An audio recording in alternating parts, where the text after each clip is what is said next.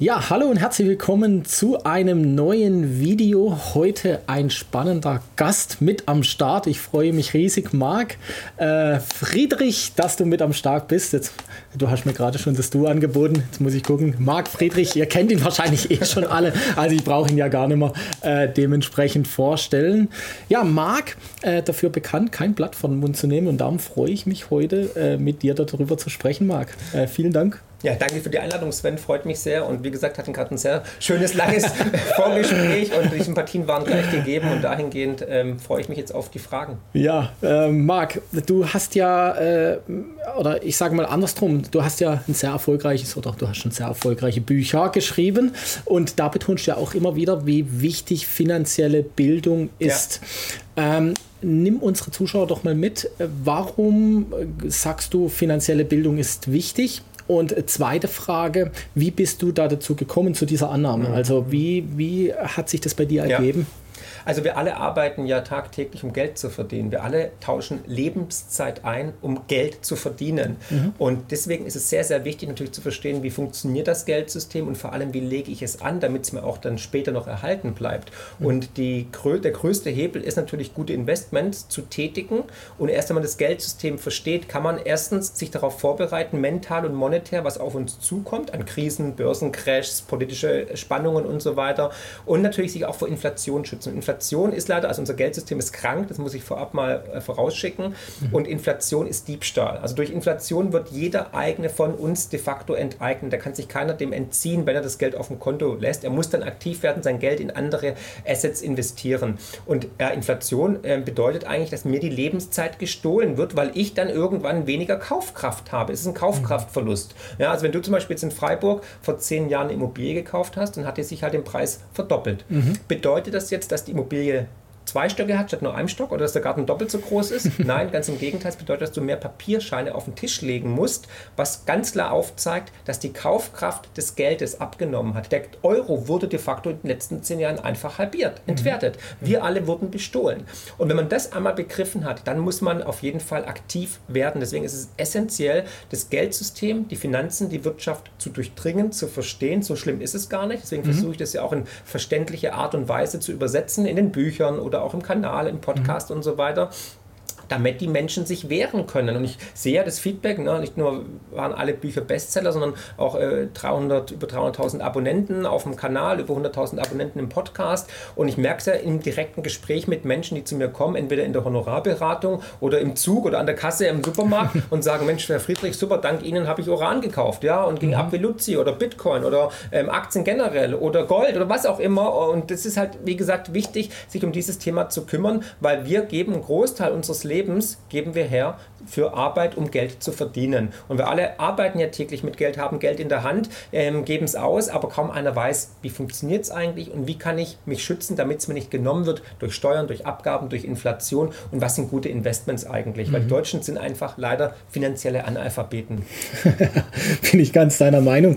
Jetzt bist du ja aber mit diesem Wissen nicht auf die Welt gekommen. Also du ja. bist ja dann auch irgendwo dazu gekommen. Wie haben ja. denn die ersten Schritte von Marc Friedrich ausgesehen? Ja. Äh, da, dahin? Ja. Und wie kam dann der Schwenk zum Investieren? Mhm. Gut, also ich muss vorausschicken, ähm, ich bin ja Schwabe, ja, und die Schwaben haben es irgendwie im Blut, glaube ich. Ich fand schon immer faszinierend die Kapitalmärkte. Mhm. Ich habe sehr, sehr früh angefangen, also mit der Telekom-Aktie, Aktien zu zeichnen, Aktien zu kaufen, ähm, Sparpläne zu haben auf Fonds und das hat mich schon immer fasziniert. Ich war dann mhm. nach dem Abitur, war ich dann in den USA an der Wall Street und ich wollte unbedingt an die New York Stock Exchange, habe mir dann ganz stolz einen Pulli gekauft und habe ich bis heute, habe mir die Tickets eingerahmt und so, die Eintrittstickets und so, weil ich fand es einfach Buzzing. Ja, es war damals Internetblase, also Internethype, ähm, Dotcom-Bubble und so weiter. Dann kam später der neue Markt und da habe ich halt in jungen Jahren dann angefangen, zu Aktien zu kaufen, sogar zu traden. Ich habe dann sogar noch ähm, auf äh, sehr äh, risikoreiche Internetaktien habe ich noch ähm, Optionsscheine gekauft, ah, okay. gehebelt waren und so. Es war verrückt, war crazy. Natürlich auch mit einem guten Return, muss man sagen. Und ähm, da, da habe ich dann so die ersten Schritte eigentlich getätigt, weil ich gemerkt habe, Mensch, ähm, ich kann hier viel Geld verdienen. Also mhm. teilweise mehr als mein Vater mit ehrlicher Arbeit. In einem mhm. Jahr konnte ich in einem Monat verdienen oder in einer Woche, weißt du mhm. selber als ja. Trader. Und das war schon faszinierend. Und dann wurde, war ich halt ähm, privilegiert, relativ in frühen, jungen Jahren finanziell autark zu sein und mhm. ähm, habe mich mit dem beschäftigt, habe aber auch die Negativseiten kennengelernt. Ja? Also sowohl natürlich äh, persönlich als auch an den Kapitalmärkten, weil dann kamen die Crashs, ja, dann kam die Russland-Krise, dann kam die Dotcom-Bubble, Nasdaq-Bubble 2000 mhm. und dann habe ich noch den Staatsbankrott in Argentinien eins zu eins live erlebt. Mhm. Und dann habe ich gesagt, so, jetzt musst du dich doch mal ein bisschen tiefgreifender ähm, damit beschäftigen, weil ich auch gesehen habe, wie schnell Geld weg sein kann. Ja? Mhm. Und dann habe ich angefangen, mich mit Finanzkrisen zu beschäftigen, mit Geldsystemen. Und es war dann so der Rabbit Hole, also ein Kaninchenbau, den ich dann runtergegangen bin. Und es war faszinierend, habe ich mich wirklich zwei Jahre lang um nichts anderes gekümmert. Wirklich jedes Buch gelesen, mhm. das es gab.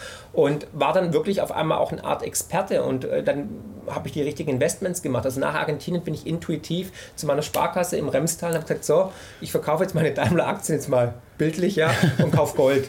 Und es mhm. war lustig, wir reden vom Jahr 2002 war das dann. Ähm, also damals die Bank, der, der Berater, ja, erstens wollte er mir davon abraten mhm. und zweitens war er, wusste gar nicht, wie es geht. Da ist er dann irgendwie in seinem Kapuff nach hinten, hat eine halbe Stunde lang telefoniert und da war äh, großes Tara, weil es war dann schon eine ordentliche Summe. Und ja, also das sind Sie sich sicher, das ist das dümmste Investment, Gold ist auf dem Allzeittief, bla bla bla. Und ich war, nee, ich will das auf jeden Fall in Gold investieren. Und es hat ewig gedauert. Das war ein mhm. riesen Hickhack, ja, weil damals, es war halt nicht gang und gäbe. Ja. Mhm. Und der hat mich noch ausgelacht damals. Das werden Sie bereuen und so. Ich weiß nicht, wie er heißt, Herr Siefert. Ne? auf jeden Fall. Da, äh, ein paar Jahre später habe ich gelacht, ja, da wollte er von mir die Investment-Tipps haben. Aber äh, so schnell dreht sich da, das Blatt. Und ähm, genau, dann habe ich halt angefangen, mich mit unterschiedlichen Assets zu beschäftigen, mhm. weil ich war unzufrieden. Es ich wollte nicht alles auf eine Karte setzen. Mhm. Ne? Also Klumpenrisiko war nie gut. Ich will diversifizieren. Auch da habe ich mich dann an, an berühmten Investoren orientiert oder auch an der Bibel schon orientiert, ne? die ja. drei Speichenregel und habe dann angefangen, mal gucken, welche Assets gibt es. Und es gibt insgesamt für, für uns in der Honorarberatung gibt es jetzt 53 Assets. Also mhm. vom Edelmetall bis Diamant, von Bitcoin bis Aktien, von äh, Wald, Uhr, da gibt es alles. Ja? Mhm. Für jeden Jack gibt es da draußen mhm. was. Also man, deswegen bauen wir ja auch maßgeschneiderte Strategien, weil jeder ist anders. Ja? Mhm. Also ich kann dir jetzt irgendwie nicht irgendwie das empfehlen, was du nicht willst oder was nicht zu dir passt, weil du eine andere Lebenssituation hast, wie ein Kunde, der zwei Kinder hat und vielleicht nur die Hälfte von dir verdient, also ja. nur drei Millionen pro Woche. ja, also dahingehend, dahingehend ist, äh, ist es individuell. Und ich war halt auch unzufrieden mit dem, was meine Vermögensverwalter und ähm, Family Offices mir angeboten haben, weil es immer das Gleiche war. Es war wie eine mhm. Schubladenlösung. Mhm. Ja? Mhm. Da stand halt nur was anderes drauf, weil es war immer. Nichts Individuelles. Es war nichts Individuelles. Du hast mhm. gemerkt einfach, ja, und dann gab es auch keine richtige Betreuung. Und da, da wollte ich halt was anderes machen. Und dann habe ich eigentlich das, in mein, das, das Heft in die eigene Verantwortung genommen und alles gekündigt und dann gesagt, ich mache es selber. Mhm. Und sie da, es war viel, viel besser und viel individueller und auch ähm, vom Timing her.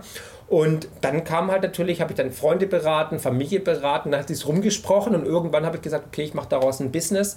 Ähm, davor war ich dann aber noch in den USA 2005 und 2006 und habe dann gesehen, wie diese Immobilienblase ähm, sich aufgebaut hat. Und da ich ja praktisch schon vor der Geburt als Schwabe einen Bausparvertrag hatte, ja, und mit Immobilien de facto groß geworden bin, weil ich auch aus dem aus einer ähm, ähm, Baufamilie komme, Bauunternehmerfamilie komme, ähm, habe ich gemerkt, das kann nicht funktionieren. Die berühmte Geschichte ist, ich gehe mit Adam, einem guten Freund von mir, der frisch von der Universität kam, der keine ähm, Sicherheiten hatte, keine Einlagen hatte, kein Geld hatte, keinen Job hatte. Äh, äh, gehe ich mit ihm zur Bank, weil er gemeint hat, hey Marc, ich will heiraten, ich will ein Haus kaufen, ähm, ich gehe zur Bank und hole einen Kredit. Und ich habe ihn ausgelacht. Ich voll, never ever werden die dir Geld geben. Und er mhm. ja, hey, komm, watch me, komm mit und so.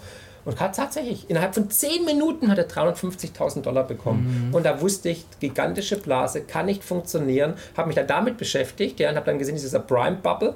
Bin nach Deutschland, habe dann die ersten Vorträge gehalten an Volkshochschulen, in Bibliotheken, in Büchereien. Und da waren zehn Leute am Kopf geschüttelt, dachten, der spinnt komplett. Davon war die Hälfte Familie. Ja. mein Vater war kurz davor, mich zu enterben. Und, ähm, ähm, und dann kam halt Lehman Brothers und dann wurde ich bestätigt, auf einmal sind all die Leute, die damals irgendwie aus Langeweile vielleicht zu meinen Vorträgen gekommen sind, mhm. sind auf einmal an einem Tag, wirklich an einem Tag, hat das Telefon nicht mehr stillgestalten und ähm, sind, die, sind das Büro überrannt, weil die gemerkt haben, scheiße, der eine, der Schwabe hat es doch gesagt, ja, der Spinner mit dem Aluhut. Cool. Und dann ging es los und dann war wirklich, das war's. Interessante Ansichten. Das ist ganz viel drin, weil, wo, wo, ich mit dir noch tiefer rein will. Ja, ja, ich, könnte, ich könnte ewig reden. Ja, wir haben es ja auch gerade schon gemerkt in der Vor Vorbesprechung. Da gerade mal die Zeit vergessen.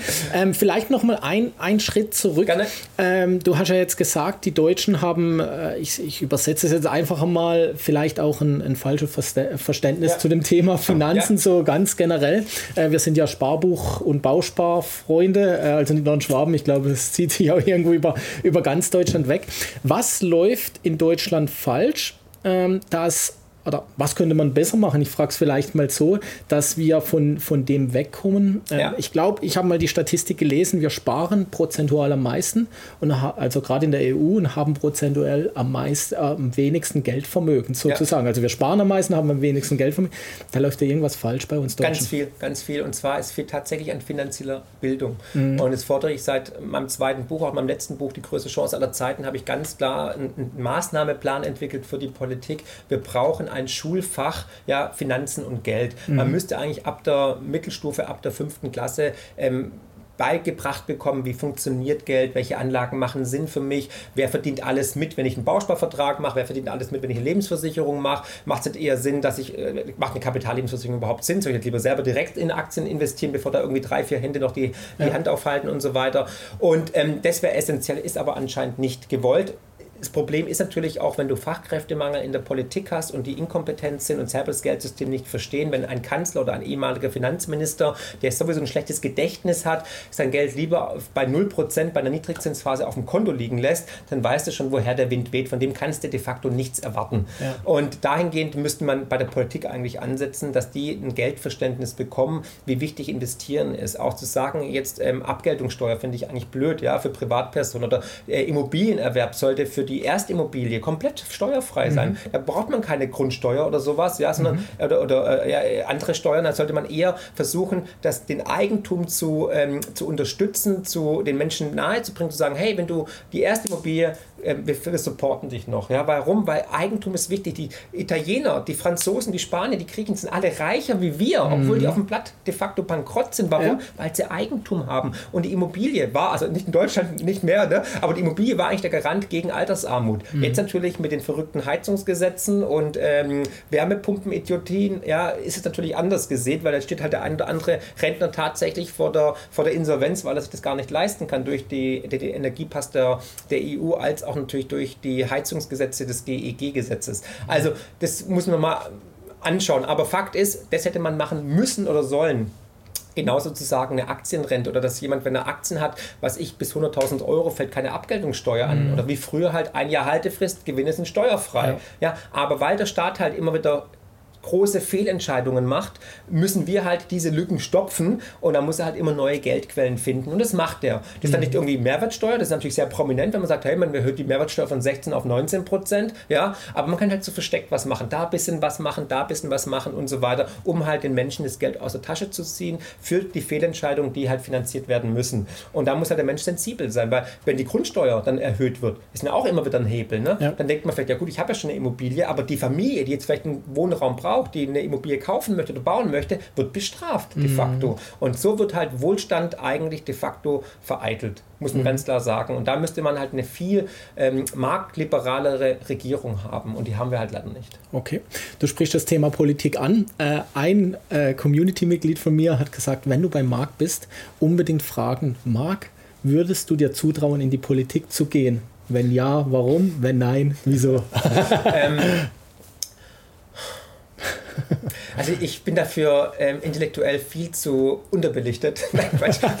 also nein, ich, ich werde immer wieder gefragt, wirklich von mhm. sowohl von Parteien mhm. als auch ähm, von Freunden. Ich habe auch Freunde im Bundestag bei der FDP, äh, bei der CDU und so weiter, äh, die sagen: Mensch, komm, du wärst top, klar, du hast Charisma, bist eloquent, bist sympathisch, aber äh, ich könnte mich nie prostituieren. nee, Quatsch. Also Fakt ist, ich sehe mich erstens bei keiner Partei ähm, zu Hause und zudem ist dieser politische Prozess unglaublich zäh und ekelhaft. Ich glaube, um mhm. da was zu erreichen, musst du wirklich über Leichen gehen. Mhm. Und ähm, ich bin jemand, ich bin Macher. Mhm. Ich will nicht palabern. Ja? Mhm. Ich will nicht irgendwie stundenlang in irgendwelchen Gremien sitzen, dann passiert trotzdem nichts und mhm. Kompromisse eingehen. Wenn, dann müsste ich halt sagen, wo es lang geht oder halt, keine Ahnung, dass da wirklich was passiert. Mir dauert das alles viel zu lange, es ist viel mhm. zu bürokratisch und die Vetternwirtschaft und Korruption sind auch nicht mein Ding, weil dazu bin ich einfach zu ehrlich. Also Fakt ist, ähm, nein, ich gehe nicht in die Politik, mhm. ähm, auch wenn ich jetzt immer wieder zuletzt vermehrt gefragt wurde durch mhm. verschiedene, mhm. vielleicht auch neue Parteien. Aber ich sage einfach, ähm, ich will lieber die Basisarbeit machen, die Menschen mhm. mental, monetär darauf vorbereiten, was passieren wird, weil ich gehe davon aus, dass dieses politische System, das wir momentan haben, keinen Bestand haben wird. Mhm. Warum sollte ich also meine Lebenszeit verschwenden mhm. für ein System, was dem Untergang geweiht ist? Ne? Und dahingehend, äh, da wir in der Zeitenwende leben, versuche ich lieber konstruktiv in die Zukunft zu arbeiten. Im neuen System gerne, im alten System nö. Die schaffen sich selber ab. Okay, super. Äh, ich hoffe, sage ihm Grüße und ich hoffe, er ist zufrieden mit der Antwort. Ja, auf jeden Fall. ja. ähm, du sprichst jetzt neues, altes System an. Was meinst du ganz genau da damit? Ja gut, wir alle spüren ja, oder diejenigen, die sensibel sind, spüren ja intuitiv, dass hier in den letzten Jahren was aus dem Ruder gelaufen ist. Und diese Zeitenwende versuche ich ja, habe ich jetzt im letzten Buch als auch in meinem neuen Buch, das ihr alle kaufen müsst, unbedingt, ja, die größte Revolution aller Zeiten, erscheint jetzt hoffentlich im September. Ähm, den Link machst du unten rein. Genau, genau. Ich. ähm, Versuche ich ja diese Zyklen aufzuzeigen, dass wir alle ja durch Zyklen bestimmt sind. Und mhm. das kennt jeder. Ne? Also man hat gute Zeiten, schlechte Zeiten. Wir werden bestimmt durch äh, Tag und Nacht, Leben und Tod, Einatmen, Ausatmen, Ebbe und Flut. Und solche Zyklen gibt es auch in der Wirtschaft natürlich, mhm. weißt du am allerbesten, aber natürlich auch im Geldsystem, im Machtapparat, geopolitisch und natürlich generell gesellschaftlich. Und wir erleben gerade eine Zeitenwende. Und ein Brandbeschleuniger dieser Zeitenwende war natürlich die Corona-Krise mhm. was natürlich ein großer Test war. Ne? Also mhm. es war nicht nur ein IQ-Test, den leider viele bestanden haben, ja, sondern halt generell auch ein Test, was man machen kann mit den Menschen, mhm. Massenpsychose, wie schnell man die Menschen umprogrammieren kann. Und jetzt kommt halt die nächste Sau durch, durchs Dorf getrieben wird mit Energiewende, Klima und so weiter. Und da muss man halt immer skeptisch bleiben. Ich bin halt ein Freund von Daten und Fakten. Und es das heißt, wir werden nie wieder in die Zeit vor Corona zurückgehen. Und mhm. Game Changer war die Finanzkrise 2008. Da ist denen das System aus der Hand geglitten und seitdem erleben wir die größte Insolvenzverschleppung in der Geschichte der Menschheit. Geldmengenausweitung wie noch nie zuvor, Inflation, Enteignung, Umverteilung von unten nach ganz, ganz oben und so weiter. Jetzt gerade im vollen Gange, wir sind mittendrin, mhm. weil oft kommt dann die Frage, ja, wann kommt denn der große Crash, wie du geschrieben hast? Hey, der findet gerade statt. Ja. Guck mal raus, bitte. Ja. ja. Nicht nur, also ich rede nicht nur von einem Börsencrash, von einem ordinären. Ja. Da gibt es auch noch, wird es auch noch ein großes Erwachen geben. Aber ähm, ich rede halt, was hier gerade passiert, dass wir auf einmal Krieg in Europa haben, dass wir auf einmal zum allerersten Mal in meiner Lebzeit auf jeden Fall eine, eine beachtliche Inflation haben, dass wir verrückte Gesetze haben, dass wir steigende Steuern haben, dass wir ähm, Politik sehen, die anscheinend nicht mehr rational denken kann und so weiter. Und all das zeigt immer diese spätrömische Dekadenz, dass man auf einmal sagt, hey, Gendern ist ganz wichtig, viel wichtiger, als ob wir was zum Essen haben oder das Unternehmen Deutschland verlassen, ja. ja. Ähm, ähm oder äh, man muss woke sein, man muss, äh, darf einmal, ich darf nicht entscheiden, wie ich heize, ja, also mit welcher Heizung ich heize, aber ich kann einmal im Jahr das Geschlecht ändern. Mm. Ganz wichtig, ja. Also man sieht einfach eine, eine, eine, eine Fehlallokation von ähm, Entscheidungen oder von Energie, die wir momentan erleben. Und da kann ich als kritischer Beobachter einfach nur sagen, Leute, guckt euch das mal an. Ich glaube, da geht es in die falsche Richtung. Wir entwickeln uns in die falsche Richtung und da müssen wir jetzt Acht geben.